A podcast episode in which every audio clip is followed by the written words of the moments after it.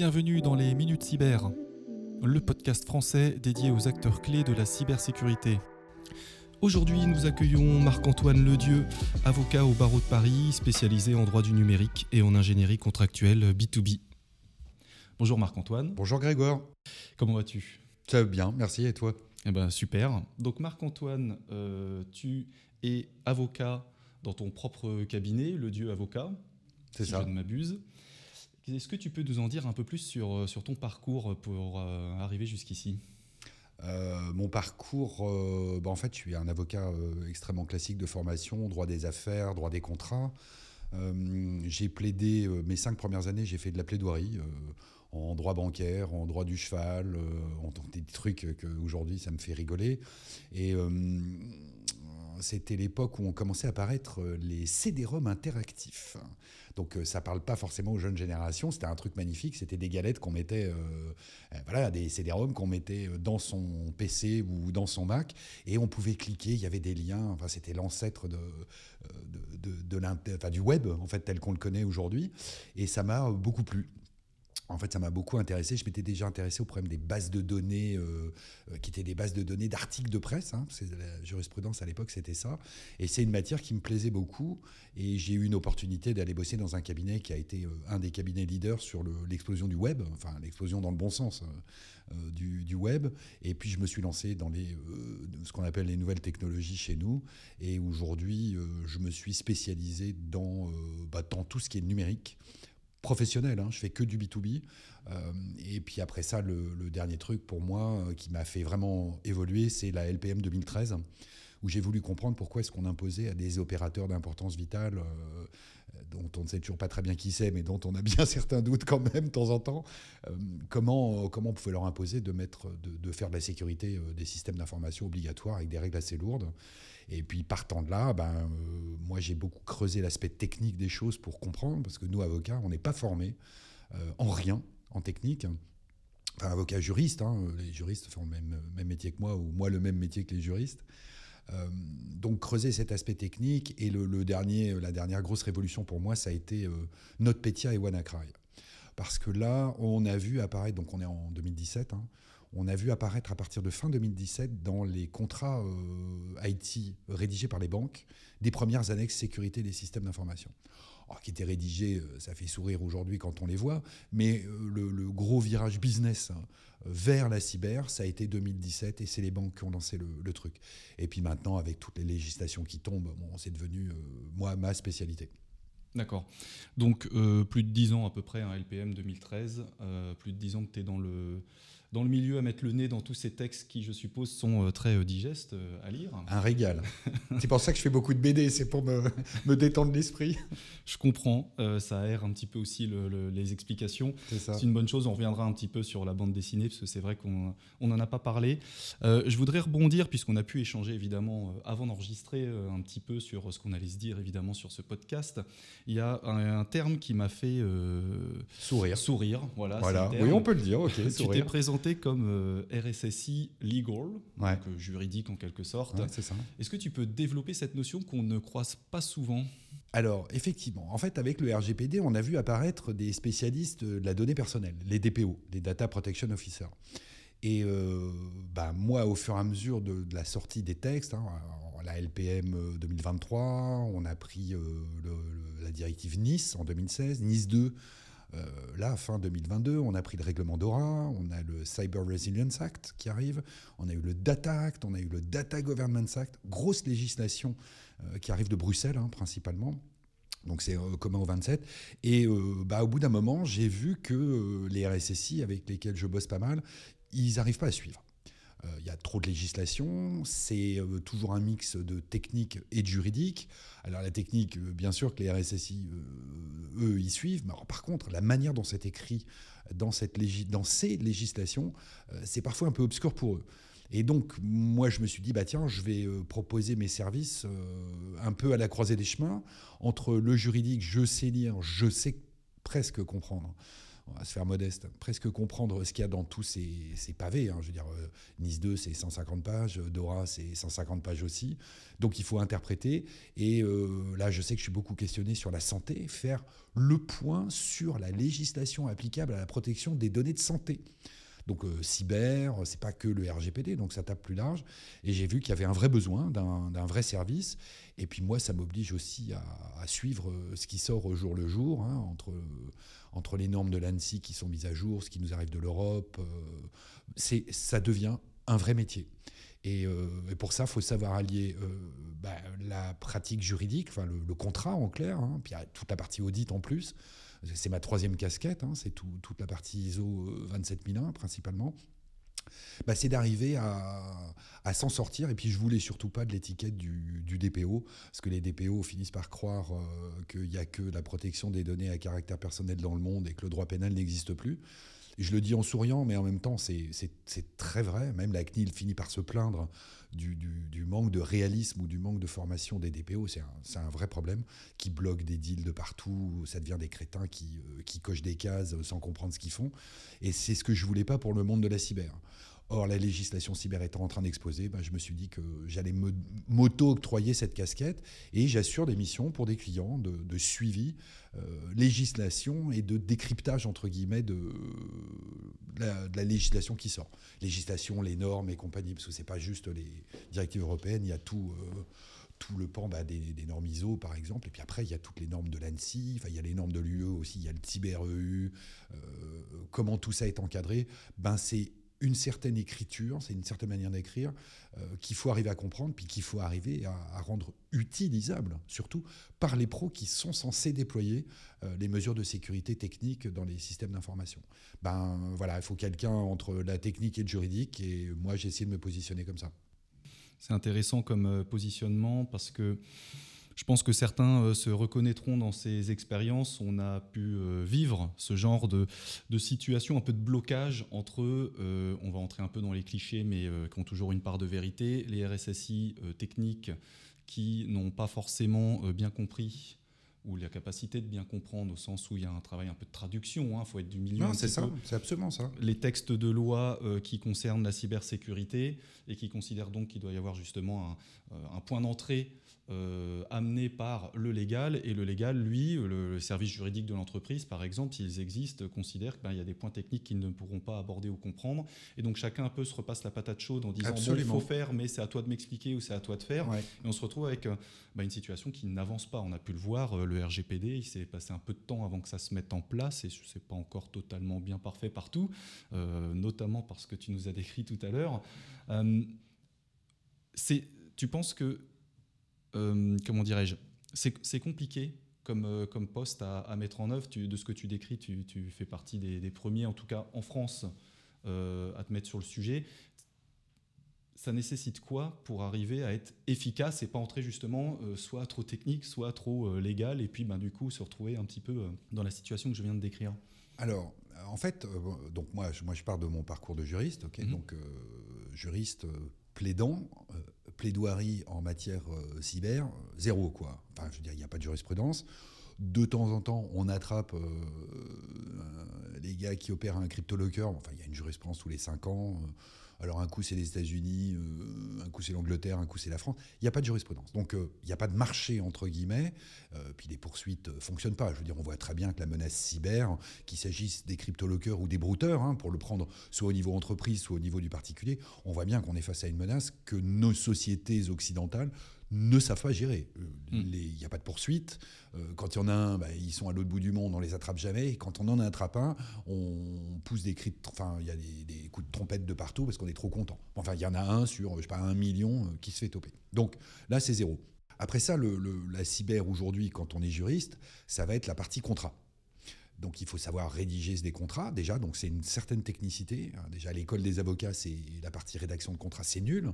Parce que historiquement tout le, je parle de ce que je connais, le barreau de Paris, je vais encore me faire des amis, le barreau de Paris, l'école de formation du barreau de Paris, machin, c'est toujours fait par des gens qui plaident alors que la moitié des avocats ne plaident plus jamais parce qu'ils sont avocats d'affaires, euh, en droit des sociétés, en droit de ce qu'on veut. Moi, je ne, plaide plus depuis dix ans. Je fais du contrat avec des termes cyber. Donc, ça veut dire, un, connaît déjà bien son droit des contrats, qui a été entièrement réformé en France en 2016. Hein. Jusqu'en 2016, on, utilisait le Code Napoléon de 1804, avec les termes du Code Napoléon de 1804, pour faire euh, des contrats euh, Haïti, euh, du SAS, bon, donc déjà c'était pas mal. ok? Donc de là-dessus arrive tout, le vocabulaire et toute, et toute la technique de la cyber. Mais quand on est juriste, où est-ce qu'on l'apprend ça? Ben on l'apprend pas les Master 2, j'enseigne en Master 2, euh, c'est dire euh, c'est le, mode SaaS, euh, le, cloud, on l'appelle comme on veut, ils savent pas comment ça marche. Les profs sont extrêmement, pour la plupart, extrêmement attachés aux matières traditionnelles, donc ils enseignent pas tout ça. Donc on est vaguement deux, trois intervenants à arriver à faire une dizaine d'heures de, cours par an où on essaie d'expliquer la technique. Et en fait, c'est ça qui bloque chez les juristes, c'est la partie technique l'immense majorité des juristes ne comprennent absolument rien au numérique. C'est pas un reproche, c'est juste un constat, parce qu'on leur a pas appris. Et je vois, moi, le travail que ça m'a demandé, parce qu'à un moment, je voulais comprendre. Hein, je veux dire, quand on parle de cartographie des systèmes d'information, c'est pas évident comme concept pour un juriste de comprendre euh, qu'il faut identifier des actifs, matériels et logiciels. Alors, déjà, comprendre qu'il y a du matériel et du logiciel, bon, l'un sans l'autre, euh, ça va être difficile. Hein, on est bien d'accord. Mais, mais pour des juristes, si on leur explique pas, D'accord? Si on leur explique pas la cryptographie, comment est-ce qu'un juriste est capable d'aller lire euh, la loi sur la confiance dans l'économie numérique? De 2004, qui pose la réglementation euh, cryptographie, euh, cryptologie même, hein, puisqu'il y a, la totale dedans. Bref, il y a un décret qui a été sorti en 2007 par l'ANSI.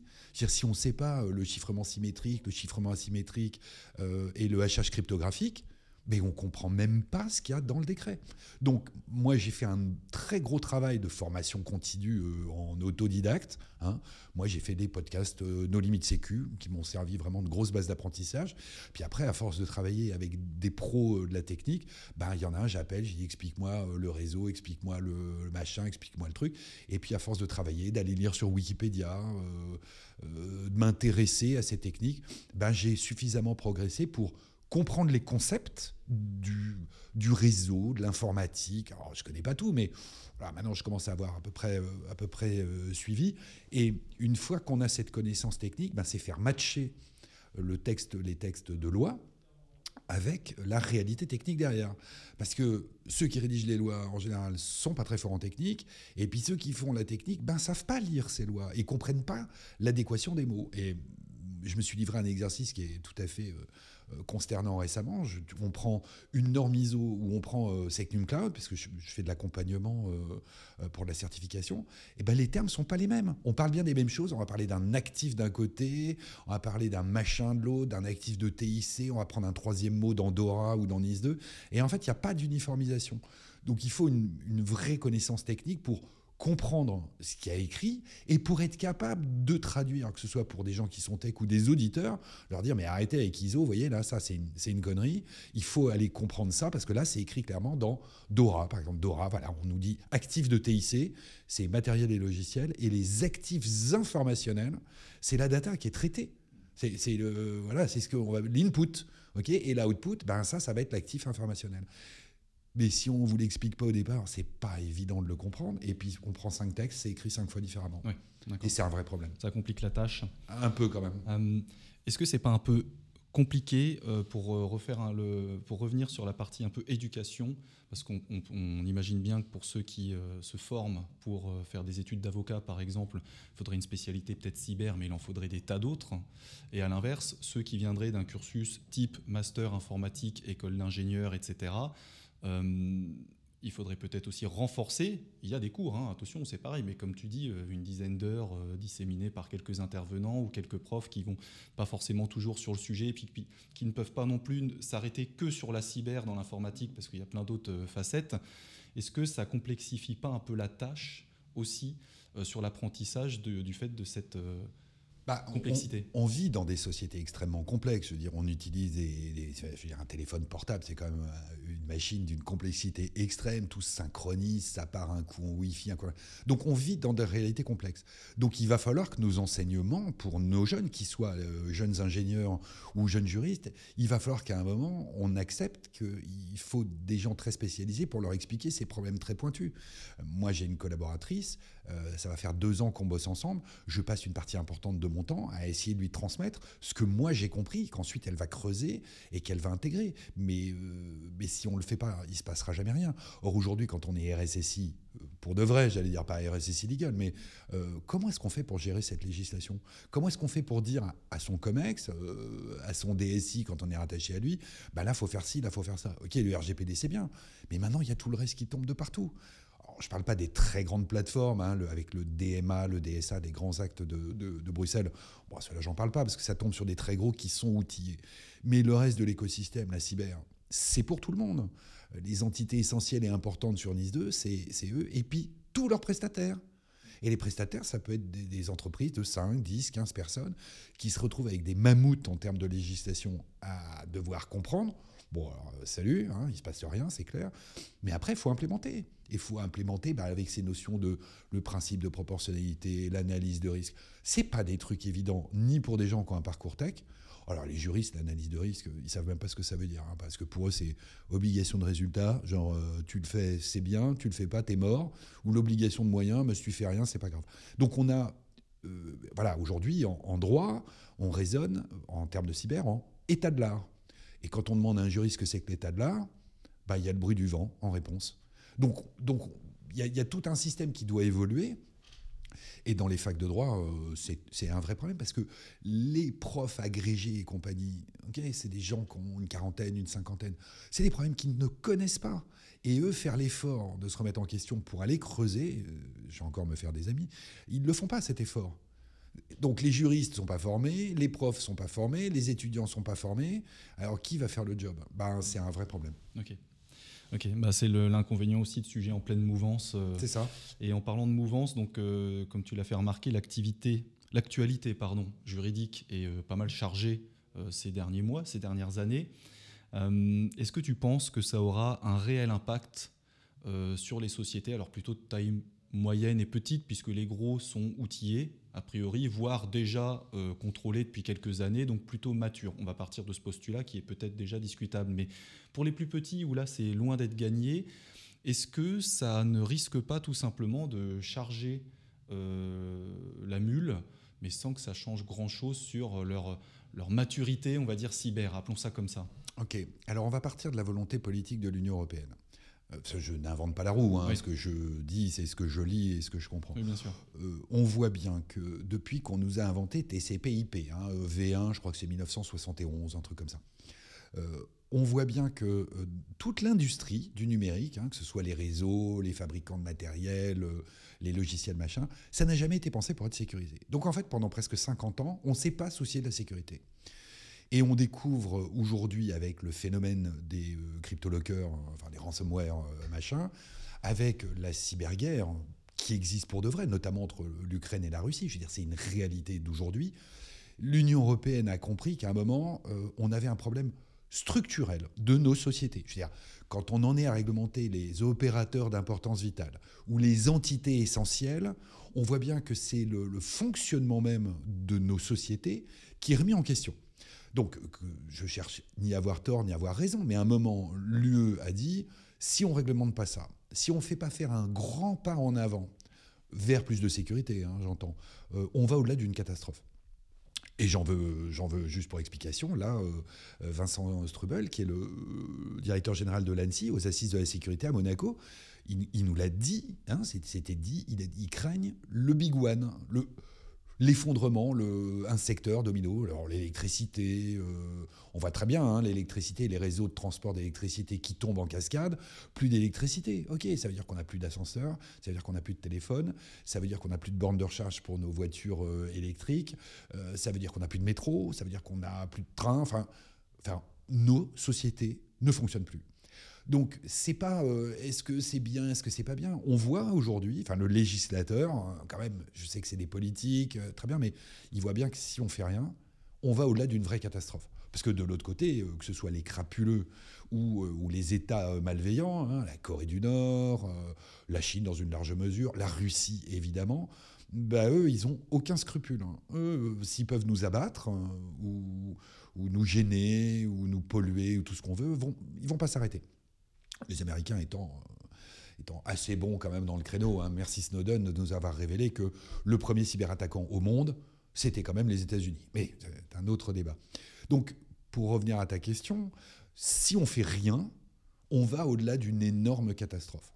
Donc, on va réglementer. Parce que euh, moi, je le vois, dans, moi j'écris des contrats B2B, euh, ok, dans, dans ce domaine-là.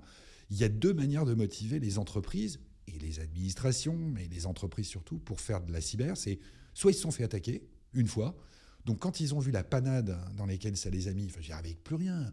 Il n'y a plus de facturation, il n'y a plus de paye, il n'y a plus d'expédition, il n'y a plus rien, quoi. L'entreprise s'arrête. Alors une fois qu'ils l'ont vécu, quand ils voient les frais de remédiation et ce que ça coûte, hein, et puis de faire venir des spécialistes en catastrophe comme ça, euh, ok? Donc là ils sont vaccinés, là ils se mettent à faire euh, de la cyber.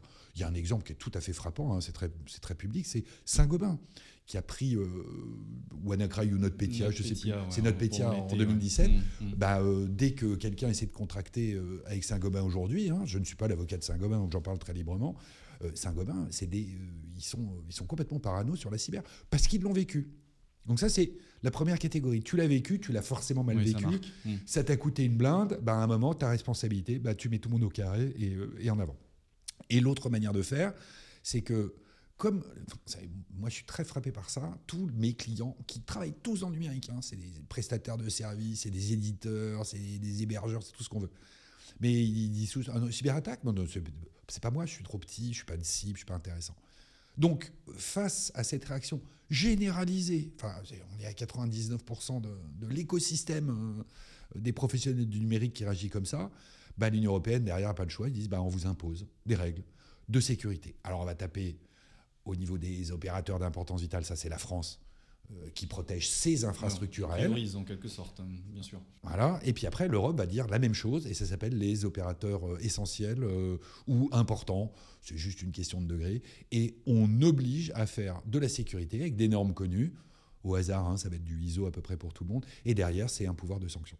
Parce que si on fait pas ça, ben, il va rien se passer. Parce que c'est bien connu, la cyber, c'est de l'argent dépensé pour rien. Ben, bien sûr, il n'y a pas de retour sur investissement sur des dépenses cyber.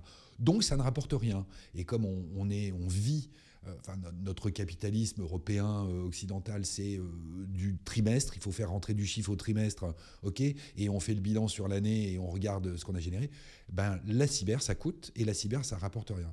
Parce qu'une fois qu'on s'est fait poney, évidemment, et qu'on a pris un cryptolocker et qu'il n'y a plus de système d'information et qu'il y a 1500 salariés qui font rien, là, on réfléchit différemment. Là, on passe en mode survie complète. Donc là, les, ratios comptables, les calculs avec les beaux tableaux Excel, machin, là, ça n'existe plus. C'est direct en mode survie. Et entre les deux, ben, il y a l'Union européenne qui réglemente et qui réglemente et qui réglemente. Et à chaque fois, c'est on va prendre un secteur, on va prendre un type d'activité et on va dire c'est vous et c'est tous vos prestataires. Et l'exemple type, c'est DORA. Donc le règlement DORA, qui est la cybersécurité, blablabla, pour le secteur financier, banque, assurance et euh, plein de petits prestataires, enfin des petits prestataires, des trucs très particuliers. Et là, c'est dit, ben, à partir du moment où euh, vous, banque, vous, assurance, vous, entité financière, vous, vous devez protéger vos Fonctions critiques ou importantes, c'est toujours les mêmes mots, hein, c'est essentiel, critique, vital. Hein, mhm. ok Là, pour ça, eh ben, vous allez être obligé de faire un catalogue de mesures. c'est du ISO, hein, comme toujours. À un moment, on ne réinvente pas la roue. Mais c'est vous, et puis c'est tous vos prestataires qui vont toucher à vos fonctions critiques ou importantes. Donc en fait, le mouvement législatif, c'est les États ou l'Union européenne qui va réglementer un secteur d'activité ou des secteurs, un NIS 2, euh, c'est multisecteur, donc c'est euh, entre guillemets une loi générale. Et derrière, euh, c'est le drame des supply chain attaques, on a bien compris, même le législateur a compris le problème des supply chain attaques. Si je vais attaquer le château fort, bah, le château fort il est protégé, donc je vais avoir du mal à rentrer, donc je vais faire quoi? Je vais faire le cheval de Troie. Et le cheval de Troie, c'est ça la supply chain attack. Je vais passer par quelqu'un qui a le droit de rentrer de manière légitime, et grâce à lui, une fois que je suis rentré, je pète. Bah ça, pour beaucoup d'entreprises ou beaucoup de prestataires, ils ne se sentent pas concernés. Parce que SolarWinds, la fameuse affaire SolarWinds, euh, qui m'a stupéfié quand j'ai vu l'ampleur que ça a pris, mais ça parle à qui? Bah, Ça parle aux gens qui s'intéressent à la cybersécurité, aux gens qui s'intéressent aux cyberattaques. C'est une infime minorité, y compris des professionnels qui travaillent dans ce secteur-là. Donc, euh, à un moment, il n'y a pas photo, faut réglementer, et faut réglementer avec des sanctions. Si, le boulot n'est pas fait. C'est l'exemple du RGPD, où on a fini par avoir des vraies sanctions qui tombaient sur les très gros Et puis sur des tout petits, parce qu'à un moment, on dit que si des tout petits font pas le job non plus, il y a des médecins qui se sont fait condamner à titre individuel parce que l'imagerie de, leurs patients n'étaient pas chiffrés sur leur disque dur. Tout était libre, libre d'accès, sans mot de passe. je ne parle pas du double facteur d'authentification. Hein. Ce qu'on dit double facteur d'authentification, ah si j'en ai une géniale celle-là. Je l'ai entendu il n'y a, même pas trois semaines. C'est un DPO hein, de compétition qui, a exigé, hein. mais puis euh, il était très sérieux. J'exige un double facteur d'authentification. Alors on était là, bon, c'était un tocard, ça s'entendait depuis un moment. On se dit qu'est-ce qu'il va nous dire? J'exige un login mais je veux un password aussi.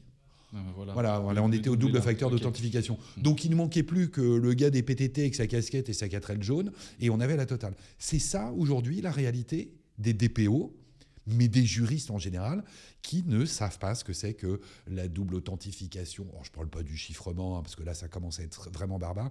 Et cette inadéquation, bah, à un moment, c'est législation massive. Blam, on impose, on met des dates, personne ne sera prêt à temps.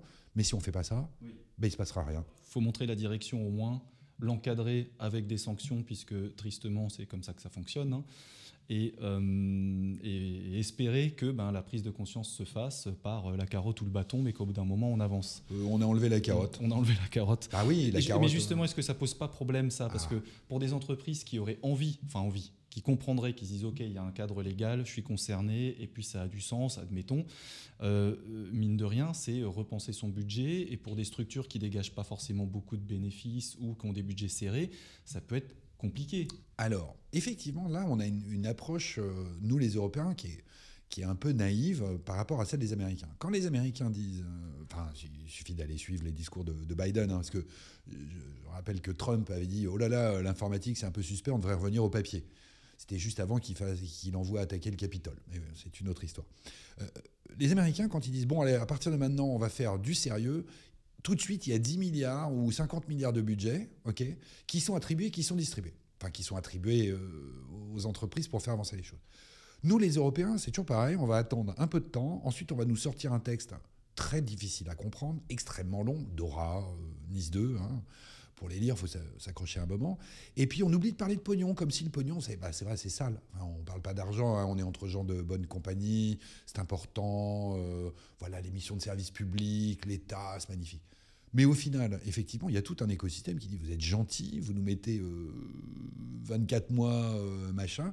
C'est des budgets, c'est des process, c'est des gens, c'est des ressources humaines. Mm. Euh, c'est bien de vouloir faire auditer tout le monde ISO 27001. On va avoir assez d'auditeurs. Il mm. faut les former, les auditeurs. Je me suis formé ISO 27001. Je suis juriste. Mais, mais, ça a été une semaine de cauchemar pour moi.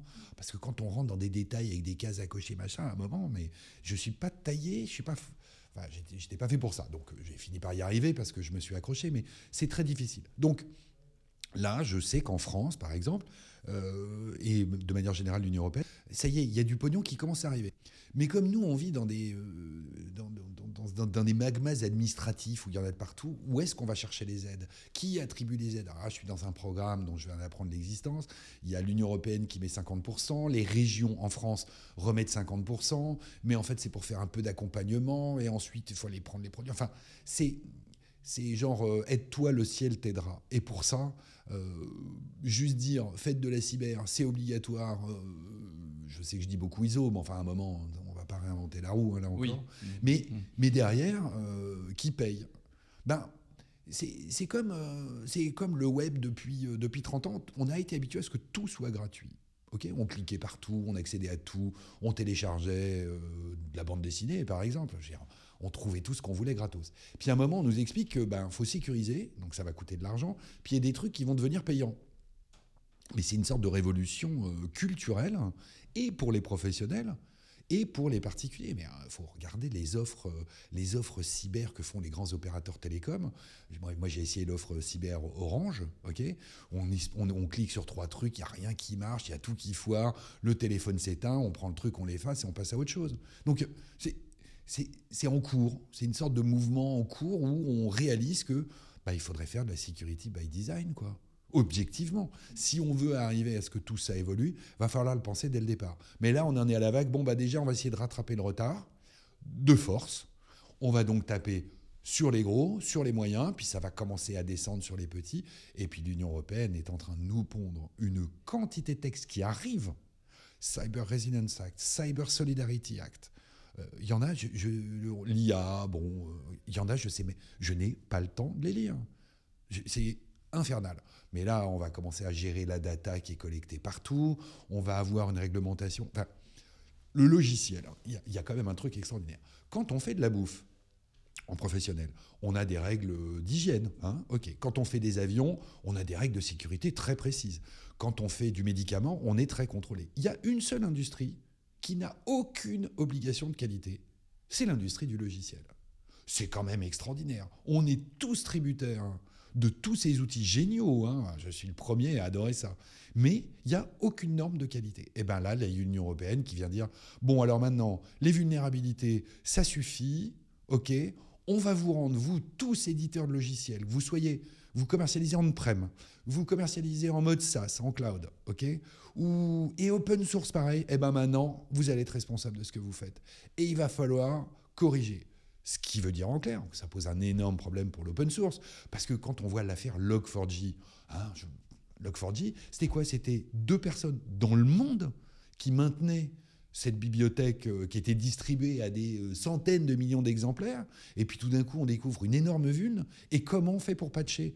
Bah, C'est du logiciel libre, euh, donc débrouille-toi, ok on va attendre que la communauté se bouge, il n'y a pas de responsable, et puis les deux qui, géraient, qui tenaient ce Log4j à bout de bras depuis des années, ils vont faire quoi? On va leur faire un procès, on va les mettre en prison parce qu'il y avait une vune Enfin, il y a un écosystème qui va devoir évoluer de force, et pour ça, le début, c'est la LPM 2023, où il y avait un, article tout à fait révélateur là-dessus, qui, et puis on, a fait parler le, le, un des sous-directeurs de l'ANSI qui a dit, attendez, à partir du moment où, en France, vous commercialisez un logiciel ou un service qui a de l'open source dedans, et si l'open source est affecté d'une faille critique, bah, c'est celui qui commercialise avec l'open source embarqué qui prend la responsabilité.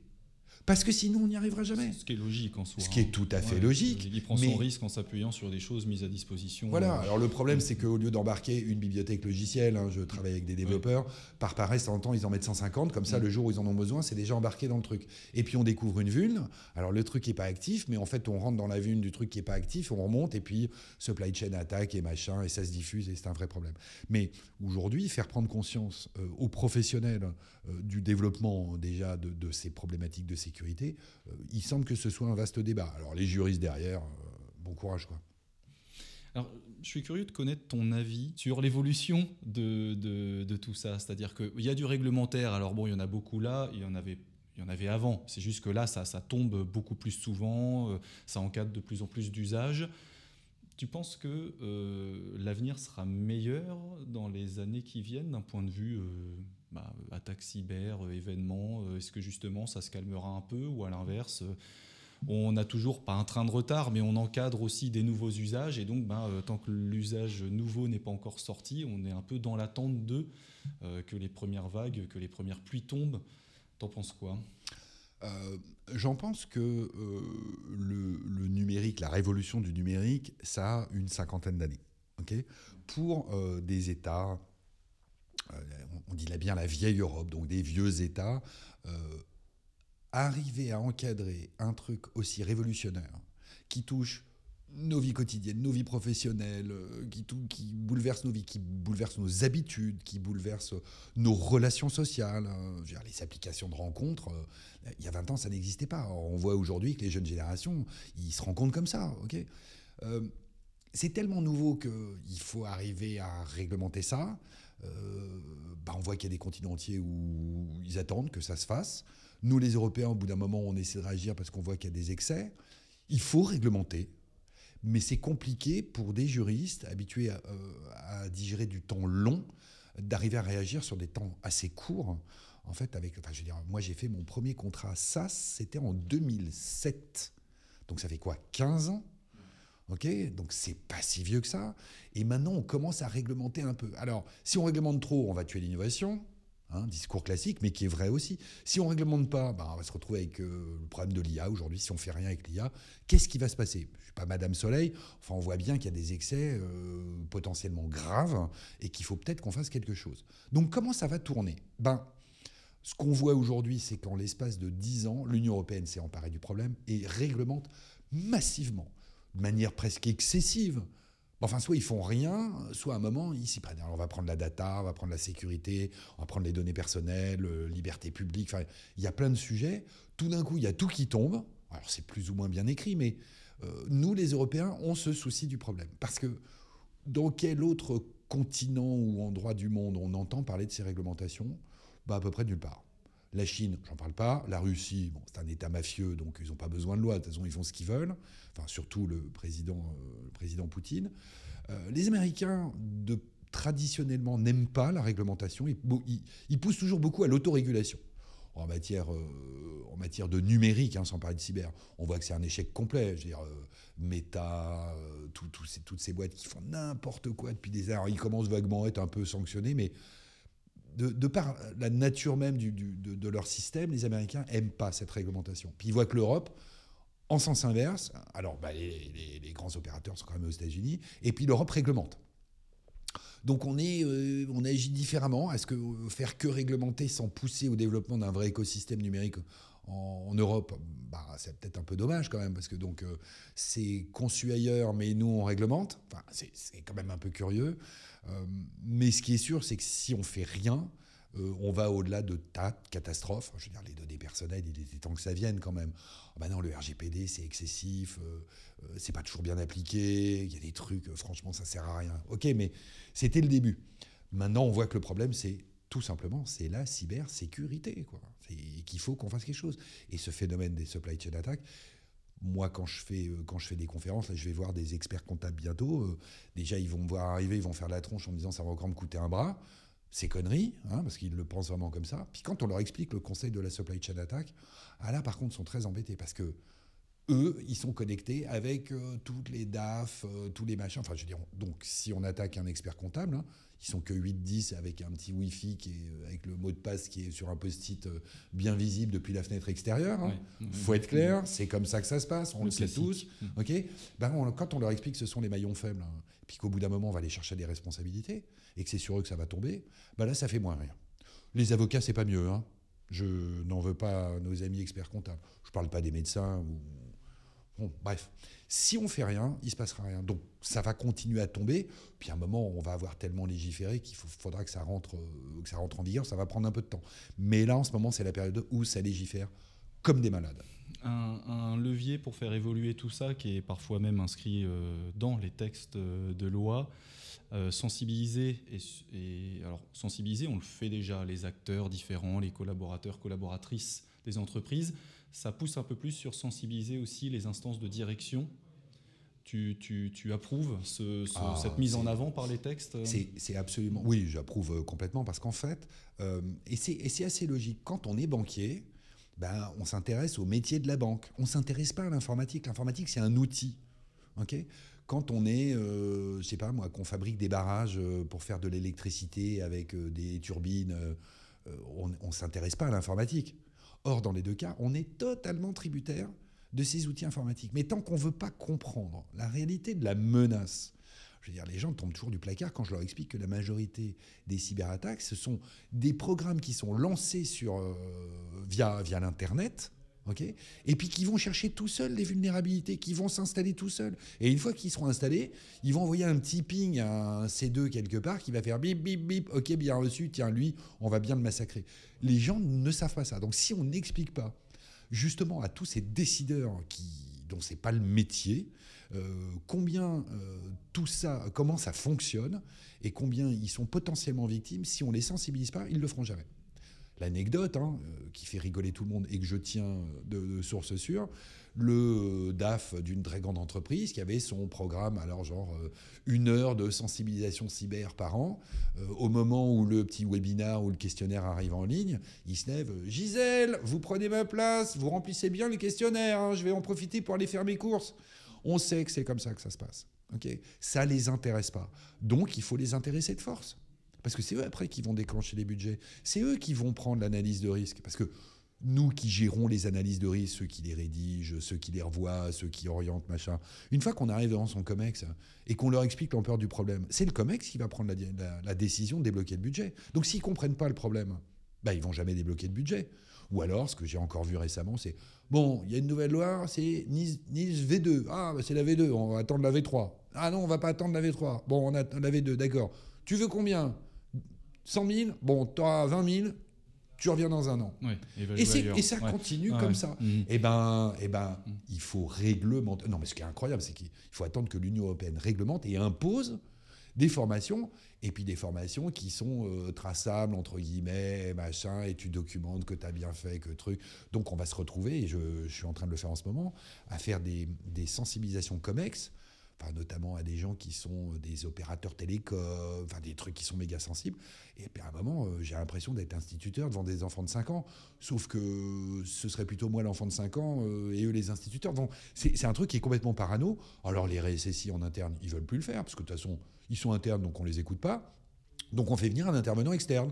Donc c'est sympa quand c'est un avocat, parce qu'on se dit au pire il va mentir un peu, hein, c'est bien connu, on est tous des menteurs. Ça brille un peu, ouais. Voilà. Et puis pour un peu qu'on ait euh, l'humour et qu'on fasse passer un peu le message, mais, mais c'est un truc qui est extrêmement difficile à faire. Je ne sais pas celui qui va aller former euh, le président de BNP Paribas, euh, genre 160 000 collaborateurs dans le monde pour lui expliquer le risque cyber, bah, je lui souhaite bon courage. Or c'est ça qu'impose aujourd'hui toutes ces réglementations, et si on ne fait pas ça, ça ne marchera pas. Et puis c'est en fait, c'est sur trois niveaux. C'est on, sensibilise ben, le COMEX, la direction, on gère les directions métiers pour faire bien comprendre. Là, on, est, on rentre dans la technique. Puis après, il y a tous les users. Parce que si tout le monde continue de cliquer euh, sur n'importe quoi, ça sert à rien d'avoir sécurisé. Je veux dire, la terreur, c'est le phishing. Pourquoi c'est une terreur? C'est parce que une fois qu'on a les credentials et qu'on rentre dans un système d'information, ben on n'est même pas détecté puisqu'on a, on a la clé de la serrure. Bah donc on rentre et on fait ce qu'on veut. Parce que sinon, les attaques euh, de, qui viennent vraiment de l'extérieur, alors les vulnes, euh, les 0 ok, pas de bol, très bien. Euh, les trucs mal configurés, ben, pas de bol, mais, mais le phishing, tout, tout le monde clique. Moi, je reçois un nombre de phishing, c'est, on m'a accusé de pédophilie un, nombre de fois absolument incroyable, de trucs de, de partout. C'est sidérant. Et les gens cliquent. Au bout d'un moment, ça clique. Par erreur, par inadvertance. Donc, si on ne forme pas tout le monde, bah, un moment, non. Mais je veux dire, les, gens sont là, ah là, là, ils ont reçu un email, il faut qu'ils répondent. Mais, mais répondez pas à un email, quoi. Vous n'allez pas mourir. Vous avez raté un coup de téléphone. Si les gens ont vraiment besoin de vous appeler, ils vont vous rappeler. Mais non, ça, ça rend tout le monde frénétique. Et il faut former tout le monde. Là, il y a du boulot. Il faudrait commencer déjà très jeune. Euh, et l'éducation nationale, j'ai peur en France, ne soit pas tout à fait dimensionné pour déjà expliquer ça, comment ça marche, ce qu'il faut faire, ce qu'il ne faut pas faire, des trucs de base. Enfin, il faut, faudrait prendre une éducation à partir, de, partir des tout petits et, que ça monte. vaste problème. Oui, vaste problème. Ah. Sensibilisation cyber. Euh, pour les plus jeunes, y compris le, sur le cyberharcèlement. Euh, Par exemple. un vrai sujet. Ce qu'il y a le fonctionnement, et puis il y a ce qu'on en fait. Enfin, je veux dire, oui, moi, j'ai réussi, euh, j'ai deux, garçons qui sont, qui sont grands maintenant, j'ai réussi un truc en cyber, c'est qu'ils ne mettent aucune photo sur des réseaux partout. Ils utilisaient euh, les, chats, les machins, mais les, trucs privés, les, DM, mais jamais ne s'afficher publiquement sur les réseaux. Ça, j'y suis arrivé. Donc, ils sont assez peu visibles, ils échangent entre eux, mais euh, pas cette exposition à un moment Facebook. Les gens, il y a la, folie Facebook, tout le monde mettait tout sur Facebook. On a envie de dire, mais vous êtes des malades mentaux, quoi. Bah, cette éducation-là, il va falloir la faire aussi. Et puis, il y a des parents bah, qui ne sont pas dimensionnés pour ça. Moi, je trempais un peu dans cet univers, donc j'ai obtenu deux, trois trucs. Mais c'est extrêmement difficile. En plus, c'est tellement facile d'usage, tous ces machins. Les téléphones d'aujourd'hui, euh, donner ça à un enfant de 3 ans, euh, ah, il va swiper, hein, ça c'est sûr. Il va faire peut-être que des conneries, mais tout de suite, c'est fait pour que bah, c'est le côté ludique, le côté facile, ça marche oui, bien. intuitif aussi, euh, voilà, effectivement. Vrai sujet. Alors, justement en expérience, une expérience euh, personnelle euh, que tu aurais pu, euh, un projet, un sujet, peu importe, hein, que tu aurais pu sous-estimer en fait, on rejoint ce qu'on disait à l'instant, parce que moi je le vis aujourd'hui au quotidien, c'est législation pour les professionnels qui doivent faire de la cyber. tous, ils me téléphonent pour me dire que ça ne s'applique pas à eux, ou qu'ils ne vont pas pouvoir le faire, ou qu'ils n'ont pas les moyens. Et c'est un mouvement généralisé. Et, pour moi, donc c'est le métier euh, que d'accompagner des pros pour faire les choses à peu près correctement. Il y a un moment, par moment, je suis démuni parce que c'est un discours qui est tellement généralisé que on a l'impression que même la menace ne fonctionne, la menace de sanction, euh, qui est quand même heureusement assez théorique, parce que si on commence à sanctionner tout le monde, d'abord les autorités de contrôle n'y arrivent pas, mais le simple concept de résistance au changement et à l'application de ces textes, c'est un truc où je suis extrêmement démuni. C'est très, très, très difficile. une levée de bouclier plus importante que ce que tu pouvais imaginer. C'est, ce serait une levée de bouclier, il y aurait une réaction positive. On proteste, on menace, on fait. non, là, c'est, euh, je tourne la tête, c'est pas moi. Je cherche une manière d'esquiver. C'est ça botte en touche. C'est la stratégie de l'évitement par principe. D'accord. Et au bout d'un moment, et alors il y a ça, et puis après il y a euh, la lassitude. Oh, bah, de toute façon, euh, je déjeunais avec avec un de mes confrères qui, est assez versé euh, dans, le numérique, qui me disait, mais à un moment, euh, ils attendent. Quoi. Ah, il y a encore un nouveau texte. Ah oui, d'accord. Bon, vous en parlez pas. Hein. De toute façon, les autres, on n'en peut plus. Il y en a trop. Euh, on s'en fout. On n'a pas le budget. Enfin, tout est bon pour ne rien faire. Et puis la cyberattaque arrive. Parce qu'à mon avis, il va plus y avoir de victimes via les cyberattaques que via les autorités de contrôle, qui elles-mêmes sont complètement démunies. Parce que quand une autorité de contrôle comme l'ANSI prend Dora, prend Nice 2, pardon, mais il faut pouvoir le gérer en interne, il faut pouvoir le lire, il faut s'organiser, machin. Et des délais en deux ans, bah, c'est pas évident quand même pour une structure euh, euh, comme par exemple l'ANSI bah, d'arriver à prendre tout ça. Je dirais, on va multiplier par 30 le nombre des, entités régulées. Mais l'ANSI, ils vont pas faire x30 en termes de ressources humaines. ok? Et euh, ils vont pas avoir x30 dans les moyens même déployables pour aller euh, sous-traiter. C'est faire bouger complètement les lignes bah, il y en a, euh, ils croisent les bras, ils attendent. Il y en a qui ont fait ça avec la CNIL hein, pour le, RGPD. Puis de temps en temps, il y a un sur qui ça tombe. Euh, là, le dernier sur qui c'est tombé cette année, nous les pros, on en rigolait tellement on se demandait quand est-ce que ça allait arriver. Ça a été Criteo. Criteo, dont l'objet social de Criteo, c'est de mettre des cookies sans consentement pour aller profiler les gens et aller vendre de la pub. Ok? C'est juste complètement interdit de faire comme ça par le RGPD. La procédure a duré plus de 4 ans. D'accord?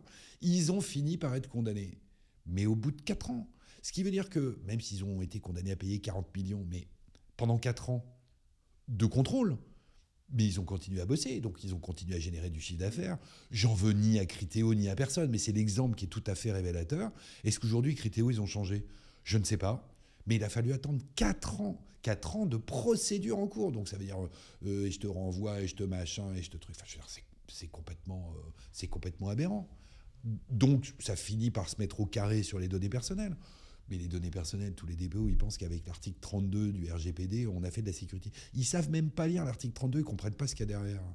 Si on veut faire de la sécurité aujourd'hui, on va déployer tout. Euh, on déploie du SMSI, ISO, machin. Oui, je le dis encore. Oui, mais bah, à un moment, il faut une méthode. Donc, oui, mais c'est ça. Hein, Elle n'est pas là pour rien non plus, celle-là, cette euh, norme. Hein, dire, euh, ok, c'est perfectible, on comprend pas tout. si, ça va. Hein. Bah, une fois qu'on a fait ça, là, là, on a protégé ces données. On a protégé toutes ces données. Le problème, c'est qu'on a expliqué aux gens que les données personnelles, si on ne le faisait pas, on allait mourir. Enfin, euh, quand on se fait poutrer euh, avec un crypto-locker, on est content d'avoir euh, fait sa compliance RGPD. On est juste mort à côté. Donc là aussi, il faut un peu remettre la, charrue, non pas avant les bœufs, mais bien derrière. Et, il va falloir qu'on avance. D'une manière ou d'une autre, il va falloir que ça avance. Mais c'est pas gratuit. Et donc, alors, quand on est une entité régulière, puisqu'il faut parler un peu d'oseille, c'est vrai que c'est sale, mais on peut en parler. Donc, quand on est une entité régulée, NIS 2, DORA, LPM, machin, donc on doit dépenser de l'argent pour faire sa sécurité obligatoire. Donc ça vous coûte. Mais les prestataires qui sont impactés, eux aussi, il faut qu'ils fassent l'effort. Donc, bah pareil, ils mettent en place de la sécurité, ça coûte de l'argent. Mais eux, ils vont grimper leur prix. Auquel cas, les entités dites régulées, NIS2, LPM, DORA, tout le monde, ils disent Attendez, moi, ça m'a coûté un bras et demi, déjà, toute cette histoire. Et vous, les prestataires, en plus, vous en profitez pour augmenter euh, vos prix. Donc, c'est le double effet qui se coule. Donc, je vais payer deux fois et l'Union européenne derrière qui va distribuer euh, euh, trois biscuits, trois subventions sous forme de biscuits euh, comme ça. Enfin, il y a un moment, c'est bien d'imposer, c'est bien de contrôler. Alors on va attendre les contrôles. Hein, parce que les contrôles, ils vont pas tomber à la date d'entrée en vigueur de l'un et de l'autre. Ça va juste pas être possible, quoi, parce qu'il y aura déjà pas de contrôleur, donc on va être bien. Mais, il faut que tout le monde se mette à planifier des budgets. Et puis, on fait son analyse de risque une première année, il y a 53 points, ben, on va traiter les 20 premiers. Puis, une fois qu'ils sont traités, l'année après, on va peut-être en traiter 5 de plus. Voilà. Et faire comprendre que en fait c'est un cycle vertueux où il faut avancer progressivement. Mais si on le dit gentiment comme ça aux professionnels, ils vont tous dire bon bah euh, on va commencer par rien faire, puis comme ça euh, l'année prochaine on fera forcément un peu plus. Ben non, on réglemente massivement on menace de contrôle, et puis ben, ça va avancer bon gré, mal gré, jusqu'au jour où il y aura le, fameux Big One, comme dirait le directeur général de l'ANSI, à la jour-là, ça fera moins rigoler. Parce que le jour où il y aura des morts, ou je je sais pas moi, le, marché de Ringis qui est bloqué en informatique, ça veut dire qu'au bout de 3-4 jours, il n'y a, plus, a plus à bouffer sur Paris, la région parisienne. Là, on va voir si ça continue à faire rigoler tout le monde. Donc, soit on attend la catastrophe, on a, voilà, on a beaucoup accusé les Américains en 41, c'est aujourd'hui, on va arriver à la date anniversaire de, de Pearl Harbor, on a beaucoup accusé les Américains d'avoir laissé faire l'attaque sur Pearl Harbor pour justifier le renversement d'opinion et dire ah regardez vous avez vu bon il faut vraiment qu'on y aille bon on sait aujourd'hui que c'est pas vrai c'est juste des services de le, déchiffrement est arrivé trop tard on avait des indices mais ils n'étaient pas sûrs je, ne pense pas que nos politiques jouent, jouent à ça S'ils jouent à ça, c'est vraiment euh, des mauvais, et là, il faut s'en débarrasser vite. Je pense qu'ils font ce qu'ils peuvent, hein. et puis après, il faut que le mouvement s'enclenche, et il faut que ça avance. Et ça va avancer forcément plus lentement que ne pensent les autorités. Oui, ça ne se fera pas tout seul, mais il y a un encadrement, euh, il y a une prise de conscience déjà par le, j'allais dire le régulateur, mais aussi... Euh, L'Europe. Oui, L'Europe. Les, nationaux, c'est plus dur. Hein. mais, mais l'Europe, bah, c'est dans la, dans la, sphère de compétences de l'UE, hmm. et il y a, y a une vraie volonté de l'UE de réglementer numérique. Le pétrole du 21e siècle, c'est la data. Ok, il ben, faut donc sécuriser la data, la chaîne de transformation de la data. Donc, euh, ça va être euh, les réseaux, euh, les logiciels, le stockage, machin. Ben, c'est parti. Ben, ça a commencé avec Nice 2, non, pardon, Nice 1, le RGPD. Puis alors maintenant, c'est ça tombe, ça tombe, ça, ça déroule. Ouais. C'est une belle conclusion. Merci beaucoup Marc-Antoine. Avec grand plaisir. Pour rappel hein, d'ailleurs, parce que tu sensibilises beaucoup et notamment aussi au travers d'articles agrémentés de euh, dessins, si je dis pas de bêtises. Bah, euh, en fait, notre problème, nous les juristes, c'est qu'on est habitué à lire. Ok, on faut aller lire euh, Dora, Nice 2, machin. C'est infernal. Donc quand après on essaie d'expliquer, ben soit on fait des slides avec du texte, et au bout de 15 minutes, euh, la majorité de la salle a ouvert la fenêtre et tout le monde a sauté, parce que c'est vrai, c'est épouvantable. Euh, et moi, je suis très passionné de BD, puis à un moment, ça m'a appris, j'ai essayé de faire matcher les deux. Et donc maintenant, très officiellement, j'ai un accord avec un gros éditeur euh, français qui m'a ouvert son catalogue, et j'essaie d'illustrer avec de la BD tous ces concepts, soit techniques, soit juridiques, soit un peu les deux. Et en fait, c'est mon avant-vente. Parce que si j'explique et que tout le monde arrive à comprendre ce qui se passe dans la LPM, Dora, Nice 2, là je, travaille beaucoup, beaucoup, parce qu'on a une énorme production législative en six mois, euh, ben, je diffuse beaucoup, j'explique les concepts. Parce que si je les ai bien compris et que je les fais comprendre, ça veut dire que dans mes contrats, ils sont écrits au carré. Et donc, derrière, je vais vendre des prestations qui seront moins de la formation, j'en fais un peu, mais c'est surtout derrière comment est-ce qu'on écrit entre professionnels tous ces contrats, les annexes techniques, les plans d'assurance sécurité euh, et tout le tremblement.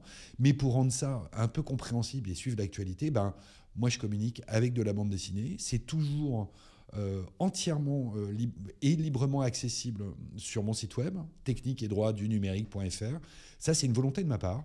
C'est de me dire, bah, si j'ai fait l'exercice, moi, de comprendre, j'ai pris le temps d'illustrer, et ça me prend beaucoup de temps parce que faut prendre les BD, faut les découper, faut avoir l'autorisation de modifier les phylactères, c'est le terme, c'est la bulle, hein, c'est les euh, pour en faire un truc qui soit visuellement un peu intéressant et puis qui soit techniquement irréprochable, techniquement au sens du, droit euh, ou de la technique, bah, quand j'ai fait euh, tout, le, chiffrement, comment ça marche le chiffrement bah, J'ai bossé avec des pros, euh, avec un copain qui a un M1 en crypto, cryptographie, hein, pas les crypto-monnaies, hein, on, va arrêter le, on va arrêter le gros délire.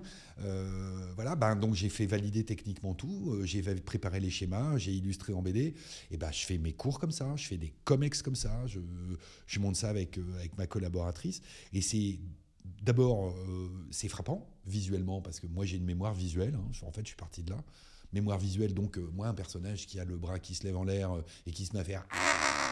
Ben euh, voilà, je savais qu'il allait dire ça, machin. Ensuite, c'est, euh, je vois pour les gens qui viennent voir, euh, visiblement ça les surprend parce que personne fait ça. Parce qu'il faut l'autorisation des éditeurs pour utiliser les BD, sinon c'est de la contrefaçon tout de suite et machin. Et puis, et puis ben, une fois qu'on est celui qui fait ça, ben, on, diffuse sur les réseaux, LinkedIn, machin. Ben, les gens vous appellent, les gens vous posent des questions, et c'est une manière de se faire connaître aussi. Et comme j'aime vraiment beaucoup la BD, euh, ben, ça me permet de marier et mon métier et cette manière de l'exprimer en vivant une partie de mes journées dans des, euh, dans des bulles avec des personnages qui viennent d'univers très différents. Moi, j'aime beaucoup la SF, et puis de temps en temps, je vais prendre un mythe grec ou romain, où il y a des casques avec des spartiates qui vont, qui vont foncer, ou des univers un peu steampunk du début du siècle. Je suis en train de finir euh, une, toute une présentation sur la menace numérique avec un univers typiquement des années 1900 mais de temps en temps, il y a des vaisseaux spatiaux un peu étranges qui arrivent. Enfin, voilà, du moment que, ça, que ce soit joli, euh, visuellement, euh, techniquement irréprochable, ben après je mets, je mets en ligne et puis euh, chacun peut les consulter. J'en ai, je sais plus, 420 ou 430 présentations librement accessibles depuis, depuis mon site web et que je poste et que je mets à jour et blablabla. Voilà, mmh, la BD. ça commence à être consistant. Ah oui, ben, je fais ça depuis. en fait, ça m'a pris avec la LPM 2013 où là j'ai commencé à me documenter, puis le temps que j'obtienne des autorisations, pour, ça m'a pris euh, près d'un an et demi à avoir un éditeur qui m'accorde euh, le droit gratuit de faire ça. Quand je fais de la formation payante, je me fais rémunérer, je rémunère l'éditeur, ah c'est normal. Tandis que quand je mets en ligne et que c'est gratuit, je ne rémunère pas l'éditeur. Je lui fais de la pub, d'accord, mais enfin il a accepté que j'utilise ses droits d'auteur sans le rémunérer. Et la plupart m'ont dit non. Ben, J'en ai un qui m'a dit oui. Je remercie les éditions Delcourt, les éditions Soleil, et je remercie euh, Sébastien Le Foll, qui est mon contact depuis quelques années, qui, qui m'a cru dans ce projet, dans cette manière de faire, et qui voit que euh, tout le monde y trouve euh, son compte, et que ben, je lui fais de la pub. Évidemment, je lui fais de la pub. Il y a des super BD chez Delcourt Soleil, mais en même temps, j'ai le droit de les utiliser. Et quand c'est gratuit, que c'est en ligne, ben, j'ai plein d'étudiants qui s'abonnent, j'ai plein de RSSI qui viennent voir du juridique, j'ai des pros, j'ai j'ai un peu de tout. Ben voilà, c'est si on fait pas savoir comment ça marche, voilà, ce problème de sensibilisation, ok. Ben, si nous les pros on s'y met pas, ben on va pas avoir que des formations payantes. Je veux c'est pas possible. Les podcasts, ben, pourquoi les podcasts? Ben, ça permet de diffuser euh, du savoir, de sensibiliser. Euh, euh, de se faire connaître aussi. Ben moi, j'écoute énormément de podcasts dédiés à la cyber, au monde numérique. je me suis formé en partie comme ça. Il faut aussi partager pour essayer de faire progresser le niveau.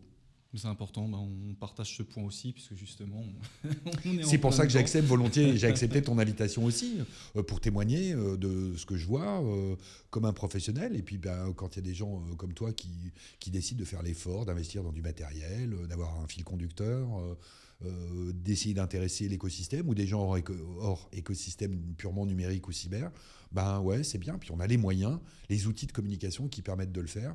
Ben moi, je trouve que c'est plutôt sympa. Quoi. En profiter, oui, clairement. Eh bien, Marc-Antoine, merci beaucoup. Avec grand plaisir encore. Et à une prochaine. Très bonne journée à toi. À bientôt.